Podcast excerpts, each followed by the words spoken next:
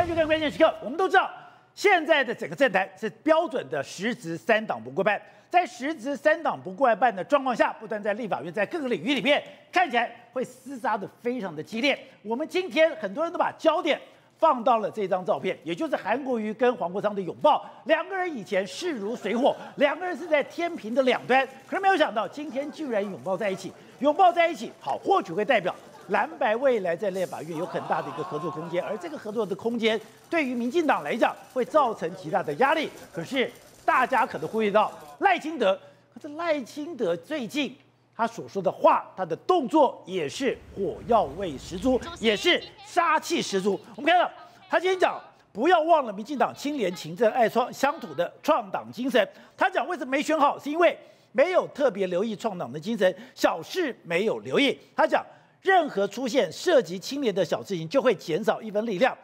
他讲如果民进党清廉有问题，是谁的清廉有问题？是蔡政府的清廉有问题吗？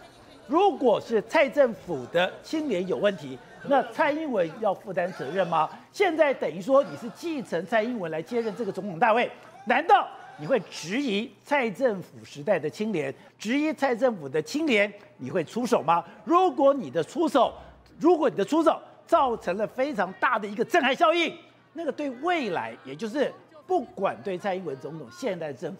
不管对于我们看到了柯文哲的政府，或者对于国民党政府，你只要想习近平怎么起家的，而这个反贪腐也会变成未来台湾的主旋律吗？好，在这一段里面，专栏作家吴坤玉也加入我们的讨论。坤玉你好，哎，宝杰好，大家好。好，so 当我们今天讲说，哎，看到了黄国昌跟韩国瑜两个拥抱，拥抱当然是对民进党丢出一个很大的警讯，可以说不是。你说真的让你看了毛骨悚然，真的让你看得心惊胆跳，让你觉得。未来那个可怕的轴线是赖清德的讲话，没错。赖清德最近哎，不断的在讲哦，要回到创党精神，要求清廉，要求清廉。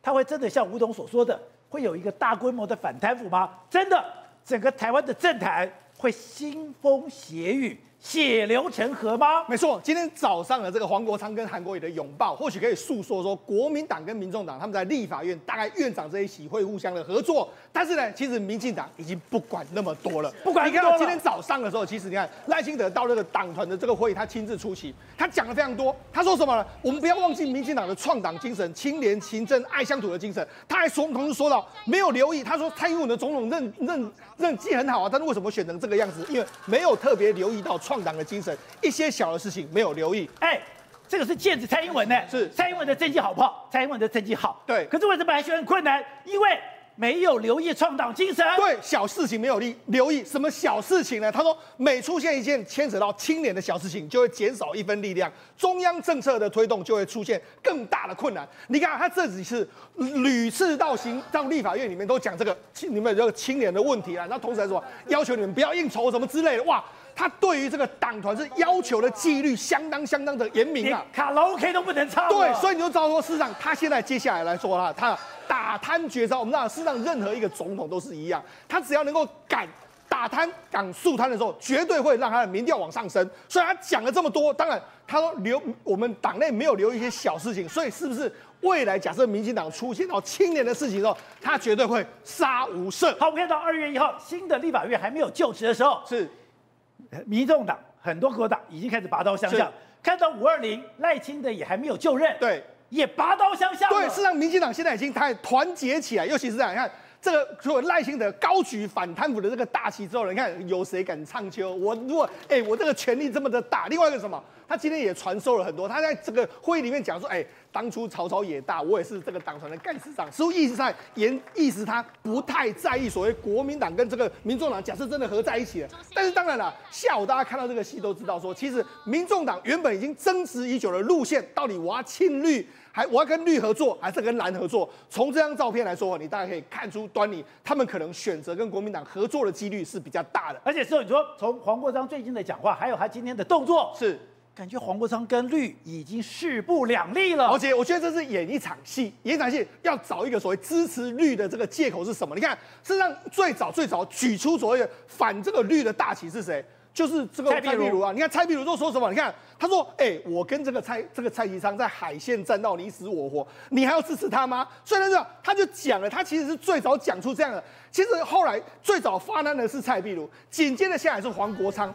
黄国昌就讲了嘛，他就说，哎、他在这个直馆馆长的直播里面细数四大什么啊，他没有改革啦，然后什么他什么主持会议的这个问题啦，然后这滥用权力，但第四点最重要，他是新潮流派系的人。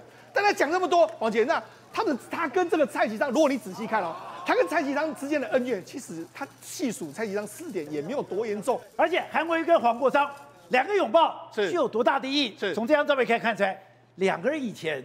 是势如水火，对，是你死我活。如果我要把势如水火、你死我活的敌人来拥抱的时候，对，代表另外一个敌人更可怕了。没错，那韩国瑜跟这个黄国昌两个人本来就是势如水火嘛。那实际上前一阵子的时候，这个柯文哲问到说他们两个互相的时候，他不是哎，我很难想象这个画面。今天让你看到这个画面，抱在一起。今天而且他们两个还抱在一起，还很开心的这样抱在一起的这个画面。好，那为什么大家觉得说哎，有点今似是而非或昨是今非的这个感觉？因为第一个。你看，这是二零二零年的时候，你看这个黄国昌当时，你看二零二零年，他说我站在这个西罗大桥杀死的这个西罗大通杀死的这个旧址，我静静的告诉自己，如此腐败的政治必须彻底扫荡干净。哎，他当初讲的就是韩国瑜，哎，就这样，你现在居然跟他抱在一起，所以人家就有人在这个网络上当然就说了，哎，酷搜他。不过你这样，哎，他跟韩国瑜之间的这个怨恨这么这么深，两个居然能够合在一起。我们就讲，能够让两个水火不容人的合在一起，是因为有一个更大的敌人嘛？更大敌人，更大的敌人显然就是绿军嘛。所以你就知道说，其实从这些动作，你可以知道说，其实国民党跟民众党他们至少在立法院这一局来说，绝对会跟绿军站在一个对立面的这个状况。所以说，哎，现在大家都已经把武器准备好，未来四年不有无宁日吗？当然，我们这样讲，事实上这一次来说的话，这个这个黄国昌也抛出所谓单一招委这件事。你看单一招委这件事，你就可以看得出来。国民党目前是没有对这件事有任何的反应，但是你看绿军，绿军的反应是完全都是反对。从讲这个这个今天的时候呢，这个这个尤喜坤呢，跟蔡其昌他们丢了一个文件，就是说，哎，我们回应你。那尤喜坤只能说，我是用个人意见。可是你注意到，从下午开始，这个所有的政论节目，绿军的所有人几乎都完全都来骂他，也就是说游锡堃，对，你就你怎么可以这样子做？甚至还有人说，哎，游锡堃你战力太弱，赶快你如果没有选上就辞职。你就知道现在民进党的内部其实。他们某些声音，他们也不要跟民众党。如果你这样的要求，我也不要跟你做，无法忍受，无法忍受。所以你知道，事实上现在整个气氛已经非常清楚。相较于下午，你可以看尤喜坤去跟蔡其昌去这个下午跟民众党拜会的画面，你对比上午这个他们跟国民党之间的融洽。事实上，这个民进党跟民众党之间的关系是有点冷冰冰。那就连最后人家说：“哎、要不要学上午来这个蔡其昌跟这个黄国昌两个抱一下？”蔡其昌只跟说：“哎、不好意思，我只跟老老婆抱抱，我们握手就好。”你就知道说那个气氛，其实你看也看得出来，民众党的路线其实已经相当相当明确了。董事长，当我们大家今天都注意到黄国昌拥抱韩国瑜，而且刘茂等于说两个人过去是水火不容，两个人过去是死敌，竟然可以进去前嫌。代表一个更大的敌人，而这个更大的敌人，民进党一定会受到这两个人极大的挑战。你说没有？更可怕的是，今天赖清德也知道他的处境，所以赖清德出手了。赖清德出手非常恐怖，是，他直接挑战清廉，挑战什么清廉？他连蔡英文政府的清廉都敢质疑。如果他连蔡英文政府的清廉都敢质疑的话，那他的刀会杀在哪里？这个反贪腐的路线会攻到什么程度？接下来。会整个天翻地覆、血流成河吗？赖清德当选总统的第一件事情就是退出新潮流啊！他退出新潮流，换言之讲，他要准备当民进党的全民进党的总统，准备当全民总统。那他当全民总统的唯一的政绩，在最短时间是在五二零之后，就是第一件，只有一件事情，就反贪腐。那反贪腐来讲的话，一定是前朝贪腐，他会抓吗？他当然百分之一百了，但是一定要杀全朝全他，所以他现在讲的，他现在讲的就是民进党啊。他有讲别的党吗？没有，他每出现一件，他讲总统蔡英文的政绩非常好哦，但是民进党仍然遭遇相当的困难，这其中原因没有特别留意创党精神，哎，创党精神什么？清廉、勤政、爱乡土。对，然后后面讲的更简更简单，每出现一件牵扯到青年的小事情。就会减少一份力量，完全就讲青年了，不要讲别的啊，对没有什么什么爱乡土都不要谈，就是青年是他的第一项最要紧的一个执政目标。对，换言之，讲五二零之后就开始就砍了嘛，就先先搞青年。所以说，如果青年的目标还继续背在他的身上的话，他翻不了身了。对他，所以他第一件事情，而且青年是他的包袱，在选举中间最背最痛苦的一件事情，包括新潮流给他带来的包袱，他也背负了这个这个背负到他现在这个选票流失的事实嘛。所以这个他通通要翻转的啊。所以他这个时候来讲的话，不把它快点快速在他的短时间之内把他民调拉高，青年的趁机做出来的话，对你认为他这四年好选吗？不好选，很困难嘛。所以他一定要大干。可他敢吗？他怎么赖清德在台南的政绩里面，他抓这个反对，用司法上去，他的对手跟他司法就抓李全教，李全教包括议长这个郭信良，通通都是司法。包括他现在，我都认为说，在台南就会是第一个示范区，台南可能会先动手啊。台南我，我我听到消息，台南会是第一个动手目标。台南接下来会腥风血雨，血流成河。所以前案因为选举而耽误的案子，现在会重新启动。对，我认为在这个目前四个月当中的空窗期，台南就会动了。那当然一定是。前朝的一些的弊案嘛，对，前朝弊案他非动不可啊，他他如果不动前朝弊案的话，他等于概括承受，你知道吗？哦，概化承受是变什么样的情况之下？到时候我下一次选举，我就拿来打你啊？对，所以他不可能去概化承受前朝弊案嘛。然后当然第二个更重要的就是台北市政府的弊案嘛。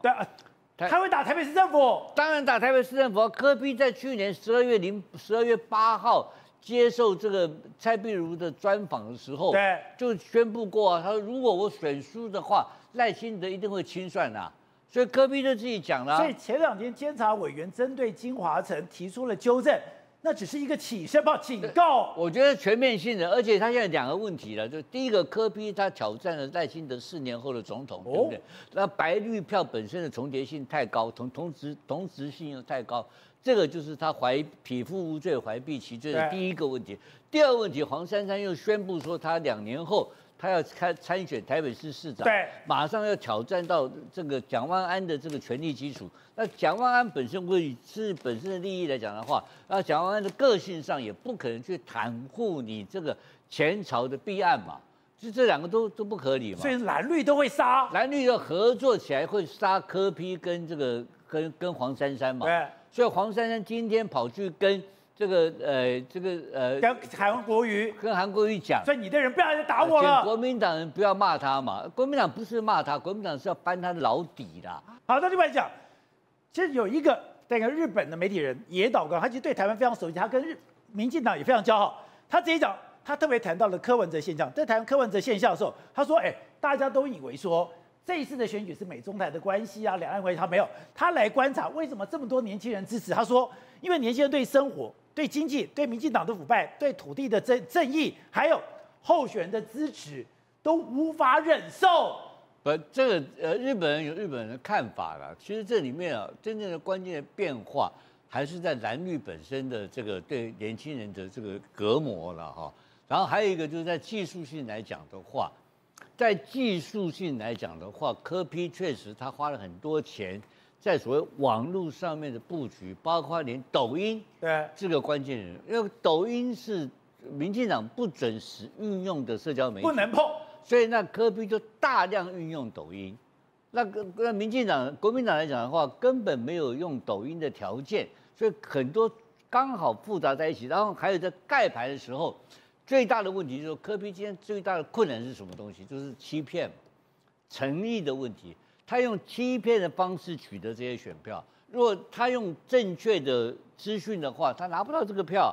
他骗大家说他是第一名嘛，所以才造成很多人误导年轻人投票给他。其实这是选举技术的这个结果。但是结果会怎样呢？结果有改变了选举的最后结果？没有，没有。所以四年后也是一样，他仍然是扮演一个。就是说成事不足败事有余的角色，但这个角色他四年没有机会吗？没有，完全不可能，还没有机会。而且而且这个他扮演这个角色很糟糕，就是害人害己了以后，还招致到今天的赖清德对他的这个眼红、觊觎、要追杀，都是惹祸上身的主要原因。赖会追杀？因为他欺骗嘛，你用骗的方法嘛，如果你用正大光明的方法来选的话。我就是第三名，第三名嘛，那赖就不会被赖的票就不会被的那么大量的流动嘛。你用正当的手法来选举的话，赖不会追杀他嘛。你为什么要骗人干什么呢？所以欺骗是个最坏的一个神人共愤的一个事实。宇轩，今天民众党跟韩国瑜的这场会面里面，真的有一个非常突兀的场景是，讲着讲着，黄珊珊突然跟韩国瑜说。你们国民党的人不要再打我了！宝哥，因为这个东西哦，是凸显出黄珊珊的焦虑感。焦虑？哎，我先问，原本今天哦，这种在野拜会的大戏，应该是由谁来主导？黄珊珊呐，但是他不分区第一名呐，过去都是他主导，就是由谁要主导？黄国昌。哎，对，就你知道为此黄珊珊还在脸书上 po 一个线动，你知道他干嘛吗？他就是这样比，他摆这个什么？就是说比这个有什么意义？他的意思说我是指挥黄国昌。是我叫他去迎接的，他还想要登老斗啊？那为什么还要去登老斗啊？哎，各位，你看就是这个画面，黄珊珊的，哎，比比比他，他说这样，你看手这样挥，他说来，国昌去，国昌去，他要证明什么事情？他是老大，我还有控制权，各位你不要误会了。但为什么他要证明自己有控权？因为他内心很焦虑，焦虑什么事情？我们在会议上都看到了，原本会议宝就跟这要讨论什么事情？他国会改革嘛。四大诉求嘛，五大诉求嘛，有没有？有。江启臣也讨论国会改革，连张启凯都讨论国会改革，连林义君连听都没听过，大家都在讨论得很热络。黄珊珊不发语，都没有参与这个过程中讨论。结果呢，到最后关头，他才冷不防冒出一句话，说：“哎，韩国瑜委员呐、啊，可不可以麻烦你约束一下你们国民党的委员，不要再攻击我了，攻击我了，太针对性了吧？”不是。那个话题里面根本没有双方两个政党的攻防，他突然爆出这一句话，那就宝，你要想象当时画面呢？现场画面是什么？大家都在大笑啊，哈哈大笑，气氛融洽，开玩笑，你侬我侬的，现场很热络。就你突然丢出这句话，这是什么？完全冷场王嘛？就韩国瑜，你知道怎么回应他吗？说：“哎呀，珊珊呐，这个你委屈了。”你辛苦了，哎呀，你这段路程我经历的比你还多，哎，像我过去，你看被这个黄国昌修理成这样子，那黄国昌还很高兴，哈哈大笑，笑到满脸通红。那我们就反问了，黄珊珊为什么要在这个时间点抛出这个？为什么要这样丢出来？因为他已经发现自己玩过头了嘛。他先前一直在打国民党嘛，反正这是标准的怕狼挂 Q 狼嘛，我先给你跑，给你摸冷滚啊，就是你跑过来要回击，我说买了买了，先不要，为什么？因为现在时空环境大不相同了，我们先搞清楚黄珊珊现在最害怕的是什么？是我们刚刚谈到的赖清德要去打贪，赖清德要清廉，以及国民党所有人都把矛头指向他，说是蓝白破局的战犯，是小绿，是小一女孩，是促成在整个失败的凶手嘛？这件事情黄黄珊珊解决了没有？没有。他原本为什么不需要解决？因为原本只需要跟一个人负责，这个人叫谁？柯文哲嘛。他为什么要去做这么多奇奇怪怪的事情？为什么要撕毁六点声明？为什么要当鹰派？为什么要跟小姐姐不断的攻击，找各种战犯，从媒体到政治人物，各种场域都是他的敌人？为什么？因为他展现自己，我才是你最忠诚的护卫军。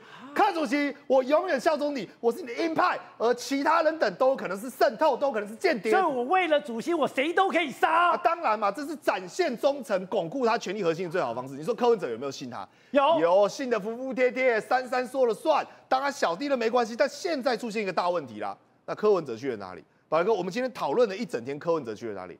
没有他的画面呢，在整个立法院议事攻防这个最重要，大家讲议会龙头的时候，他却消失了，为什么？因为主体性很重要嘛，主体性现在就是不分区委员。那柯文哲是什么工作？有大安森林公园，他无业游民嘛，他没有工作嘛，所以他才会穿着台北市长的背心，很害怕自己没有角色嘛。所以这种情况下，黄珊珊自然而然搞清楚了。如果说柯文哲拍板，未来立法院主战场确实是蓝白河，要反绿，这个非绿阵线要全部整合在一起，那请问他的角色定调尴不尴尬？尴尬。他未来哎。欸这不是院长的问题呀、啊！韩国瑜通过之后，请问召委民众党要去拜托谁？韩国瑜要去拜托谁？国民党，请问未来在提案法案共同议事攻防要去找谁？国民党嘛，领督嘛，你今天认国民党当大哥了嘛？你以为国民党是塑胶吗？当然不是啊！你今天还是要透过韩国瑜去跟党团沟通磋商，才有可能促成去提到你要的案子，才有可能促成去让你的招委能够拿到一席两席嘛。所以这时候黄珊珊需不需要他的角色？不需要，他的定位变成是什么？变成是累赘，变成是阻碍了嘛？所以黄国昌笑得很高兴，而且搞不好还变成眼中钉了。那你所以你才懂了嘛？哎，今天是不只是黄国昌，哎，连陈昭姿都加入反绿了。陈昭之说什么？说哎呀，对比傅昆萁搞成秀喵喵，哎呀，民进党都不是我们不理不睬。我跟你讲了，不要以为讲那些哦什么护台言论就能收买我。他脸书上写的、啊，说你们展现了十足权力的傲慢，连陈昭之都反了。陈昭之跟黄国昌聪明嘛，转得快，他们看得懂嘛。他们现在是什么政党？民众党了，已经不是以前的，也不是陈水扁了，也不是民进党，也不是时代力量，在民众党就要做民众党该做的事。而民众党最大的利益是什么？反绿才会有最大利益嘛。所以两个人，你看为什么今天韩国瑜左右护法梁 T T 两个人在 Q 那边啊，Q 啊哇，他们搞得清楚状况嘛。所以那这时候黄珊珊该怎么办？他没办法，他尴尬，只能赶快跟韩国瑜拜托，先处理他跟国民党的关系。哎，请求国民党委员不要再打我了，饶过我了，放过我，好不好？他这句话是不是真心实意？这跟以前黄金会差别最大差别在？以前是语带恫吓，哎，是你需要我，现在是我需要你。哦啦，这个这个国语委员帮我处理一下，不要再攻击我。但讲白了，请问黄珊珊现在想要洗刷、想要洗白、想要转向跟国民党合作，容易吗？国民党不会相信他的吗？当然不会。第一个就不会相信他，第一个就处理他，因为他小英女孩跟跟民进党色彩太浓厚了，很难去解决嘛。所以你仔细观察，今天不只是国民党，包括连蔡其昌来、尤锡坤来，他也没给好脸色。所以黄珊珊现在已经开始在做角色转换、角色调整了嘛。但我就讲了，已经为时已晚。坤岳，哎，你也是老江湖了，你也是看尽很多的这个所谓的风风波波。你说你也看到了韩国瑜拥抱黄国昌，而且两个人的表情。连你都吓到了，对啊，这两个原来是世仇哎，从二零二零那打到现在，黄国昌一直是绿的代表，对，然后深绿代表，一个是深蓝代表，啊，那个不只是什么相逢一笑泯恩仇这样子，他不是私人恩怨了，那结果两个人今天这样子抱在一起，韩国瑜那种抱法，那那个是喝完酒以后，哎呀，你是我兄弟啊，那个整个抱起来，汪道涵碰到辜振甫讲的那句话。渡尽劫波兄弟在，相视一笑泯恩仇。对他，他们现在那个状况是这样的，而且你没有发现那张照片里面其实很惊人，尤其跟下午的这个对比对比，你看旁边的黄珊珊、张启凯，好，大家都笑得多开心。那，那个是黄珊珊跟张启凯这两个人呢，他是藏不住的。哦，我们都认识他们那么久了，这个人的这两个人的表情是藏不住。你看他下午的那个跟那个游锡堃的照片，对，就是很僵硬的。傲嘟嘟那个，对，所以就是啊好，就行礼如仪，好啊那个早上有国国报，下午要不要有苍苍报？啊，那大家那个蔡其昌都说不用啦，我只抱我老婆。啊、对对，我只抱我老婆了。那那所以这个方向其实就是民众党的定这个方向，你觉得是定了？在这一局里面，大概已经八九不离十，已经定了。那那没有对外说明，那其实大家都在在里面在玩，说是反绿还是反蓝还是什么东西？其实他就是做一个场，然后过一个场了以后呢，最后拍板定案叫做柯文哲，柯文哲还是在后面操控一切。那黄珊珊她代表的叫做柯文哲啊，她一直忠心耿耿，那代表的叫柯文哲，也就是说黄珊珊在这一局里面，那她要扮演的。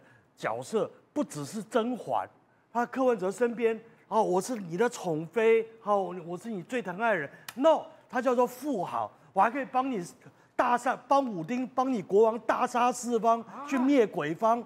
那结果我是你的御前带刀四品护卫，对我还是那不但是亲信，然后我还我还这个是可以帮你大杀四方的将军。那他想要扮的是这种角色，可是这一仗。并没有成功哦。那黄珊珊其实是要帮柯文哲背很多的东西的，哦，所有的指责到他身上去，他我觉得他以他对于自己的那个名声的要求，对，那他已经快要受不了了。好，也就是说黄珊珊其实很珍惜羽毛的。你说他今天跟韩国瑜讲的这个话，真的是充满压力了，充满压力，而且他说，哎，我们两个党既然要合到一起作业。你们的人什么林涛啊，什么每天对着我修理，这样也不好吧？那他其实大概的意思是比较是是这样子，是既然要和，大家他要他就要求和，好，那就就是两个党既然要合作的话，那那他才会提出这种要求。那我这样子讲好了，就是黄珊珊她在这个这一局里面，哦，有一点冤呐，这我老朋友帮他讲一点话，老朋友啊，对他。他有一点冤。什么叫冤呢？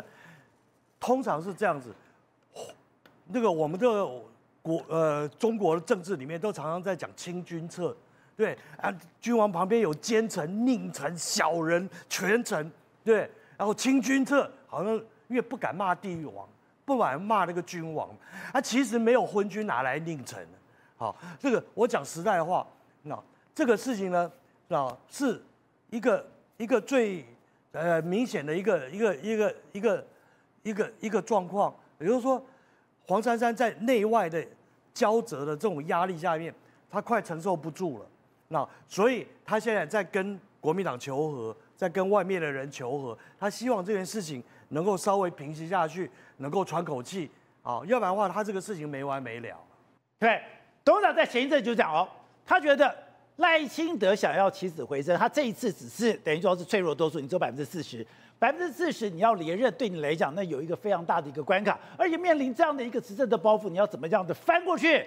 他说，唯一只有打贪腐。结果你就看到赖清德后来的谈话都讲清廉、清廉、清廉，而且说，哎，连卡拉 OK 都不能去，代表这条线是踩得很紧。而踩得很紧了以后，你说他要跟什么？跟野岛刚的这篇文章讲，所以一块讲，因为他知道，他说为什么我们的政绩很好，我们选这么辛苦，是因为有一些小问题。有什么小问题？刚刚讲到生活、经济。民进党腐败、土地正义，所以你非处理不可，所以你都已经可以闻到那种刀光剑影了。对，赖清德绝对晓得这一次他在选举当中选的那么辛苦，照道理讲啊。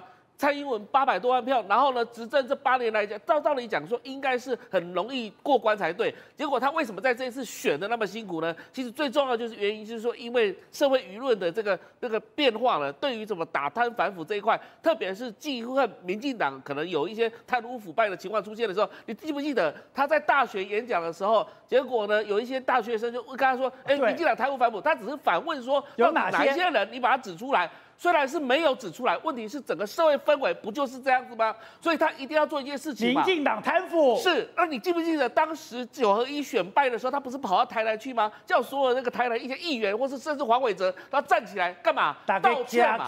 黄伟哲坐在旁边。起丢看看，对，为什么要这样做呢？其实因为就是民众厌恶了，就是什么，就是感觉好像政治是一团脏的这种概念。那他一定要做一件事情，他如果这事情，他其实不用再去打什么抗中保台，因为在这一次选举当中，其实很多年轻人他也不会去投国民党，他也不会去支持九二共识的概念，但是他明明就是不。就是明明就是不支持国民党，为什么不会支持民进党？对，反倒是让民众党可以壮大，那就是代表一个什么概念呢？就是民众已经不再把这个抗中保台这个东西当做一个最主要的东西，而是什么？而是民生的议题，或者是所谓的居住正义的议题，甚至跟自己比较有关系的，比如说打贪反腐的议题。那赖清德如果不赶快做这些事情的话，那民进党可能在四年后，他也不用再连任了，因为他如果要连任的话，他唯一一个契机就是打倒反腐，把一些呃这个所谓的自己第一个啦，就是内部自己民进党执政的这些过程公职人员来讲的话，有。贪污腐败的要抓出来，耐心的敢这样做吗？对，那另外一个就当然也耐心的敢这样做吗？我认为他敢这样做，因为他自己自命。敢这样做？对，自己致命，就是说他自己在过去来讲，台南市长或者他过去曾服公子的一些历历任的这样的一个经验当中，他自己是为自己有要求的。那既然自己有自我要求的话，他也会要求自己本党的这个党公职人员也要做这件事情，同时间他也会学习近平用打贪反腐来。处理对方的这个异己，也就是说不同派系的人。那比如说国民党内或是民众党内有一些有可能也是打他方，他也要一起打。但是要刮别人胡子之前，要先刮自己的胡子，所以他会从自己党内先做起，然后之后再由其他政党来进行打他。那那这个东西如果做得成的话，让民众感觉到感受到那一种就是公平正义回来的时候，自然而然在四年之后还会继续再投给赖清德。接下来是你就这样讲，你就预估到了未来的四年。就是柯文哲跟赖清德的战争，对，因为这两个之间的票源的冲突性太大，而且赖清德，呃，或是民进党跟国民党本身都有基本盘，这个基本盘我们长期看下来的话，都是差距在五趴十趴之内，差距不大。那差在哪里呢？差在年轻票啊，那年轻票这次呢被大量柯文哲集中了嘛，所以三百多万票全部到他家去了嘛。那当然，他的手段不是非常的这个正当，他用欺骗的方式取得。可是那不管他，他可以拿到这个票嘛，好不好？那现在就第二个问题，我现在谈一个问题，很简单。我问你一个很简单的问题，就是说，当时柯文哲在第一次担任台北市长的时候，他是不是提出一个五大弊案？对，五大弊案，五大弊案最后他打到完的时候呢，有没有查到任何事情？没有，没有查任何事情。那结果呢是怎么样呢？郝龙斌垮了，国民党垮了，国民党垮了，郝龙斌垮了，马英九形象垮了，对，就垮了，国民党就被柯文哲一个人搞垮啊，五大弊案。你说国民党垮是被柯文哲搞垮的？那就五大弊案搞垮。对，这五大弊案什么？柯文哲喊五大弊案，喊到最后他把这个政权交给交出去，交给蒋万安的时候，是看急急忙忙的快点把这个大巨蛋弄掉嘛。对，都是他讲的话，都是他指出的毛病。对，然后通通都可以马马虎虎结束嘛，就是很简单，弊案是他说的。没有弊案也是他说的，结案也是他说的。说柯文哲一个人在那玩弄所谓的媒体跟法律，他把五大弊案变成了一个政治的斗争工具嘛。按照柯文哲的五大弊案的标准来看的话，我请问你赖清德可不可以帮柯文哲去创造五大弊案？他会这样做吗？不，我是说可不可以创造出来？有可能。对呀、啊，一样啊。你这这你自己干的事情，你建立的标准，按照你的标准干嘛？啊，这么简单的一个事情啊。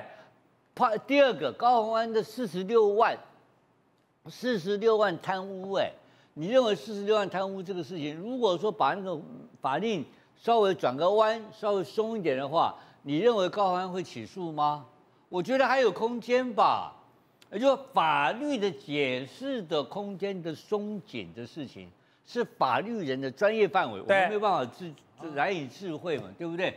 可是这个有没有有没有好的律师跟好的司法官可以打出不同的结果？有可能嘛？对，对吧？好，第三点，那柯文哲留下的案子里面，百亿、百亿、百亿的一大堆嘛。那我问你吧，那柯文哲第四点，柯文哲在十二月八号。对。淑慧就已经讲过几个案子，第一个刚刚讲，现在金华城的案子就是有问题，还有现在南港有一些土地的什么划分我的问题，还有一个就他们讲到，哎，他说现在很多社会宅有很多的钱，根本也是烂摊子。我也查到一些具体的事项，包括一些他的这个过去跟选举的募款有挂钩的一些事情，反正这些事情都是有模糊的、有空间的地方。对。我敢保证，情况都比五大弊案严重嘛？比五大弊案还严重？不可以做大做文章嘛？如果要真正要用柯文哲的标准来对付柯文哲的话，对，我跟你保证，今年在台北市政府的施政里面搞五大弊案了哈，搞十大弊案了都没有问题的，你知道？都可以创造出来，那这就这个就结束了。那你认为新潮流没有这个能力吗？当然有啊！你认为民进党没有这个能力吗？新潮流这个地方最厉害了，最厉害嘛，都是法律人才嘛，所以柯文，那这个方法一打下去的话，我问你，小草去哪里了？小草就回民进党喽。小草什么韭菜都不重要了，因为柯文哲就跑法院嘛，柯文哲被抹得黑黑黑黑的嘛，柯文哲变成一个贪腐的特柯文哲，到时候你根本没有时间去谈什么。什么呃，把还给我们一个国家？对，你还给你把国家还给我们，你国家没有还给你，你先把法院先多跑几趟。这个情况就是柯文哲是第一号目标，当然他会夹带了一些东西出来，夹东西很容易啊，我会跟他，我们也会喊话沟通啊。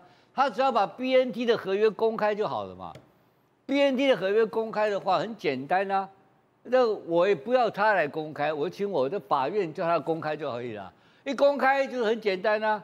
这就是当时的我们政府买的这个合约，比郭台铭的合约贵了很多钱嘛。